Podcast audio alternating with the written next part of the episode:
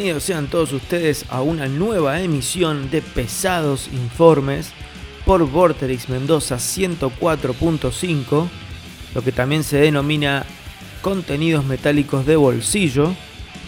En esta hora vamos a repasar o le vamos a dedicar este episodio, esta emisión, a un club.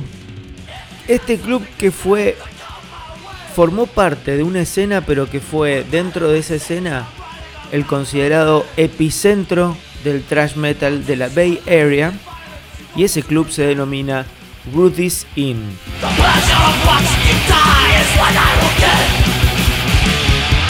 El Rudy's Inn, ubicado en la avenida San Pablo 2618 de la localidad de Berkeley, en un principio estaba destinado a albergar a la comunidad o a la escena del el hardcore punk, ya que bandas como Bad Brains, Black Flag o los Circle Jerks fueron habitué de eh, club a principios de los 80. Luego después, su dueño, un tal Wes Robinson, consideró de que el lugar debía virar de estilo y empezó a optar por que tocaran allí bandas de metal, en especial de thrash metal, que era la escena que eh, se encontraba creciendo en ese momento, que se encontraba naciendo.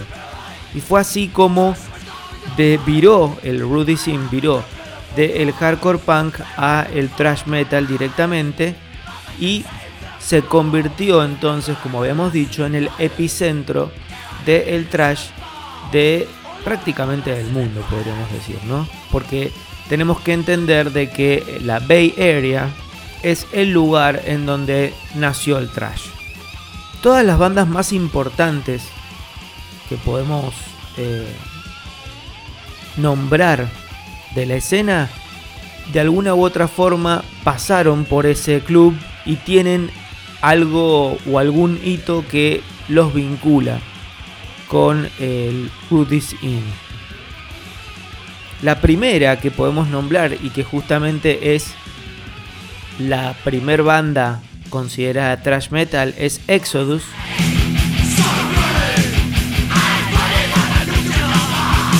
Exodus que si bien no debutó en vivo en el Rudy's Inn, sí tiene el antecedente dentro de las bandas más conocidas de haber sido la primera en presentarse en ese club un 17 de septiembre de 1983. En ese momento solamente tenía un demo de tres canciones y a partir de ahí, bueno, generaron un vínculo con el club que se extendió por bastante tiempo. Por ejemplo, Exodus grabó en ese club un disco en vivo, obviamente, no oficial, denominado Hardcore Metal, en 1984, y a lo largo de la vida del club que cerró sus puertas en 1987, Exodus se presentó en el Rudy Scene 11 veces.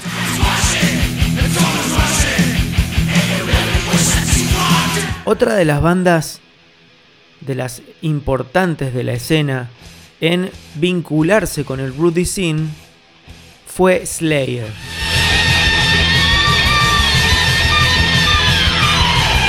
Sabemos que Slayer eh, no es originaria de la Bay Area, sino que es de proveniente de Huntington Park, de California, pero que bueno, luego de que la escena tomara mucho más poder en la Bay Area, bueno, varias bandas comenzaron su eh, mudanza hacia ese lugar. Bueno, en el caso de Slayer, la anécdota particular o el, o el vínculo particular que une a la banda de Kerry King y Tom Araya con el Rudy Sin se da de la siguiente manera. Sabemos que en los comienzos de Slayer, la banda se presentaba en vivo usando maquillaje, mucho maquillaje, delineadores, etc. Obviamente con esta influencia de el New Wave of British Heavy Metal y después bueno también en Los Ángeles había mucho delineador, mucho, mucho maquillaje. Pero cuando la banda empezó a ser asidua a las presentaciones en la Bay Area y a tomar contacto con el resto de sus colegas, bueno, empezaron a decirle o a tratar de convencerlos de que dejaran de lado los maquillajes, los delineadores y etc. Y así fue que se dice que la primer presentación en vivo de Slayer, ya sin maquillaje, directamente ya vestidos como los conocimos todos nosotros, ya eh, normalmente, fue un 30 de enero de 1984, abriendo justamente para Exodus. Slayer durante el año 84 se presentaría seis veces en el Bruticine. Para cerrar este primer bloque dedicado a este legendario club y parte fundamental de la escena del thrash metal, vamos a escuchar de Exodus, la canción Bonded by Blood, canción que da inicio a su disco debut, denominado de la misma manera y editado en 1985. Y después le va a seguir Slayer con la canción War Ensemble, canción que abre el disco Season in the Abyss.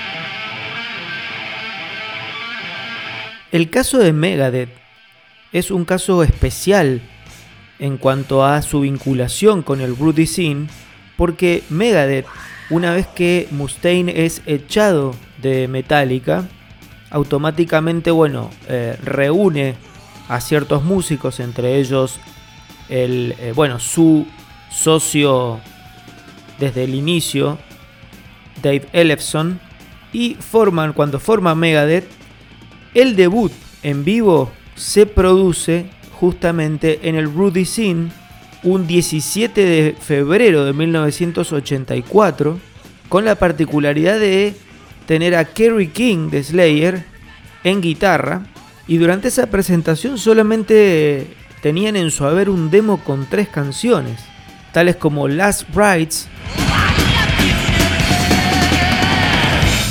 Love to Death, después estaba Mechanics y The Skull Beneath the Skin. Las tres que luego formarían parte de su disco debut de 1985, Killing is My Business and Business is Good. Bueno, la banda de Dave Mustaine durante el año 84 se presentó cuatro veces más en el Rudy Scene y después ya en el 85 se presentó en una ocasión.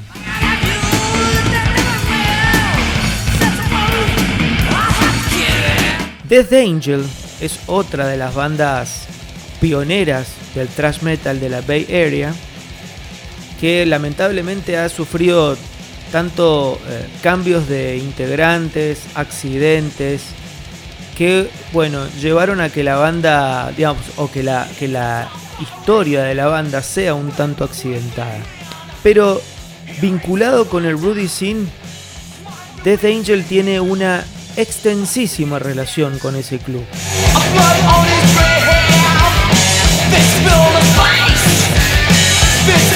Justamente Death Angel debuta en vivo en el Rudy Scene un 22 de marzo del 84 y justamente lo hace abriendo para Megadeth. Luego la banda de Osegueda y Cabestani se van a presentar en ese club ininterrumpidamente 17 veces, siendo de las bandas más importantes de trash de la Bay Area, de las que más veces se presentaron en ese club. Por eso es que la destacamos como prácticamente ya una banda estable de el Rudy Para cerrar entonces este segundo bloque dedicado a este club y a su vinculación con el thrash metal, vamos a escuchar a Megadeth y la canción Killing is My Business and Business is Good de su disco debut y denominado de esa manera. Y después le va a seguir Death Angel con Guilty of Innocence, canción de su segundo disco, Frolic Through the Park, editado en 1988.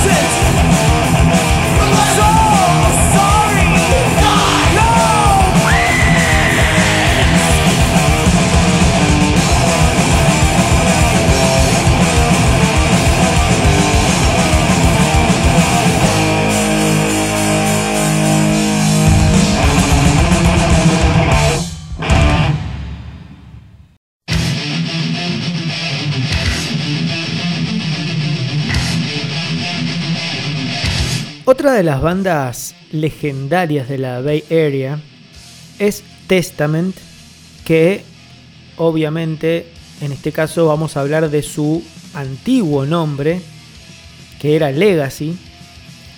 Como Legacy, la banda debutó justamente en vivo en el Rudy Sin un 8 de junio de 1984, en este caso abriendo para la banda que acabamos de nombrar anteriormente, que es Death Angel.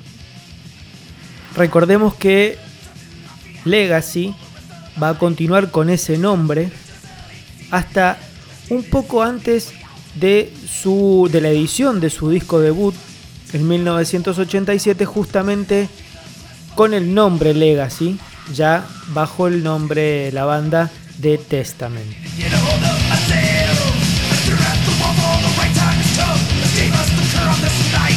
Como Legacy entonces eh, también tuvo una fuerte conexión con el club ubicado en Berkeley, ya que se presentó desde el 84 hasta el 86 14 veces.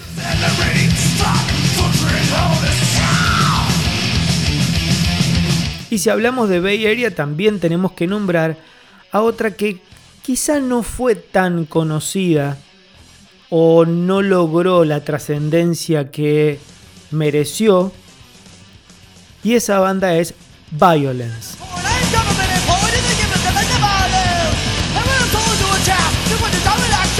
Violence no debutó en vivo en el Rudy's, pero sí su segunda presentación fue en ese club el 28 de septiembre de 1985 y justamente abrió para Legacy. La banda de Phil Demmel y Rob Flynn desde el 85 hasta el 86 se presentaron 8 veces, con la particularidad de que en 1986 se editó un disco grabado en vivo en el Rudy Scene el disco se denominaba, o se denominó mejor dicho, Eastern Front y traía, bueno, participaciones de numerosas bandas, como por ejemplo DRI, entre otras, pero también había una canción de Violence. La canción es Gutter Slut. Para cerrar entonces este tercer bloque dedicado a este legendario club de San Francisco denominado Ruthie Sin. Vamos a escuchar The Testament en este caso, la canción Practice What You Preach del álbum con ese mismo título de 1989 y después le va a seguir la canción Bodies on Bodies de la banda Violence de su disco debut Eternal Nightmare.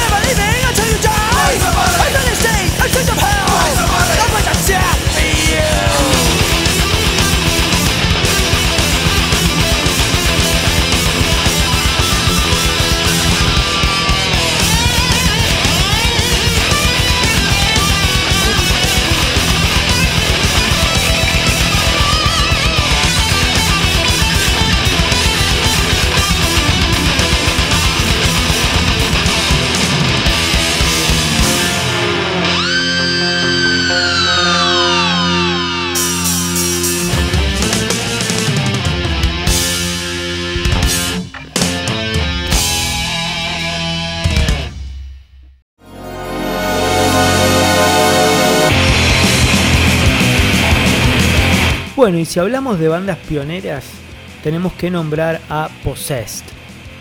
Para muchos Possessed es la banda que dio el puntapié inicial para el nacimiento del el death metal.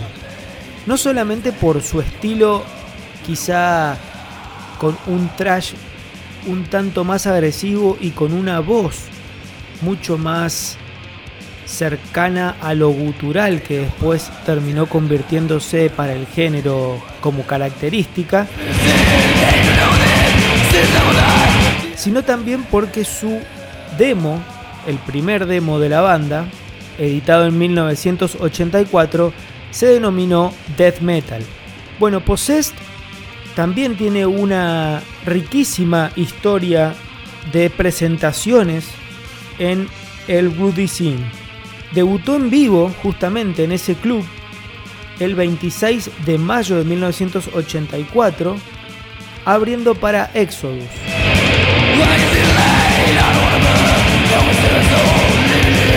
Y junto a Death Angel son las bandas de trash de la Bay Area que más presentaciones tienen a lo largo de su historia, ¿no es cierto?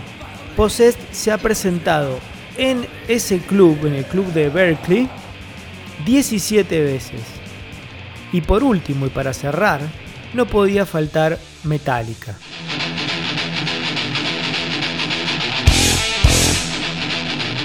Metallica que si bien no tuvo una, un gran historial de presentaciones en el club legendario de Berkeley, sí hay un episodio en particular que lo relaciona con el Rudy Sin.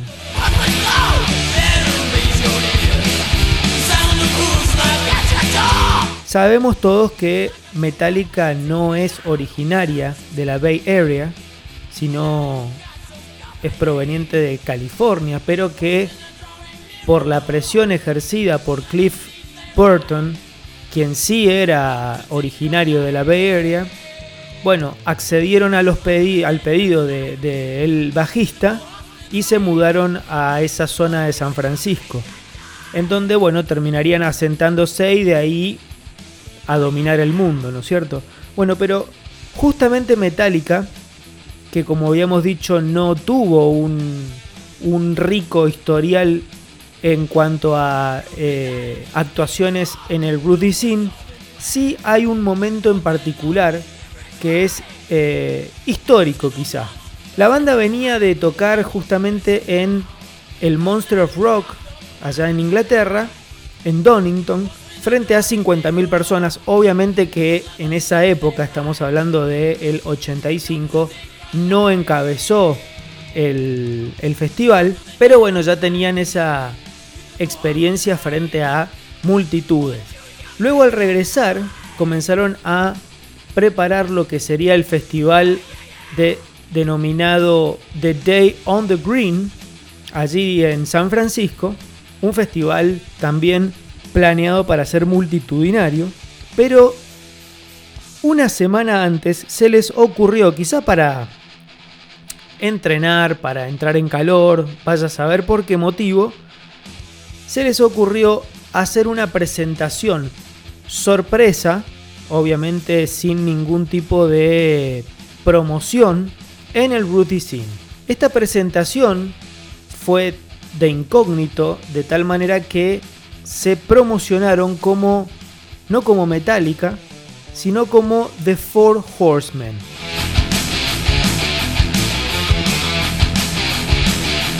Ese fue el debut de Metallica en ese club que tuvo lugar un 24 de agosto de 1985.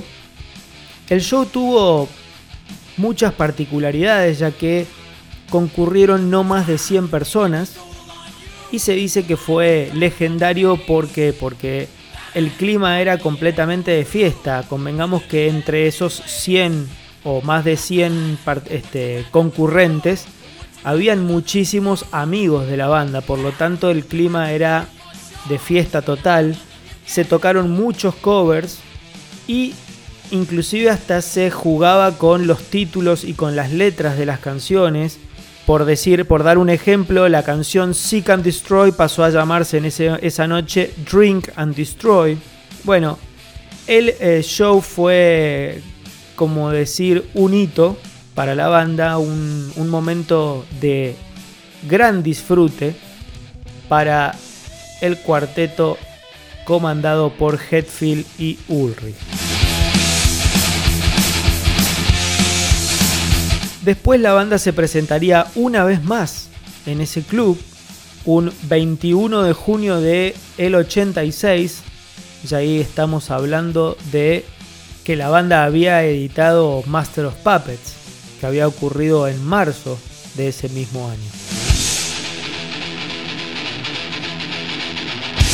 Bueno, para cerrar este episodio de Pesados Informes dedicado a el Rudy Sin, club legendario de Berkeley de la Bay Area y epicentro del nacimiento y la explosión de popularidad del thrash metal, vamos a cerrar con la banda Possessed y la canción Satan Curse de su disco debut Seven Witches y vamos a cerrar con Metallica y la canción Welcome Home Sanitarium.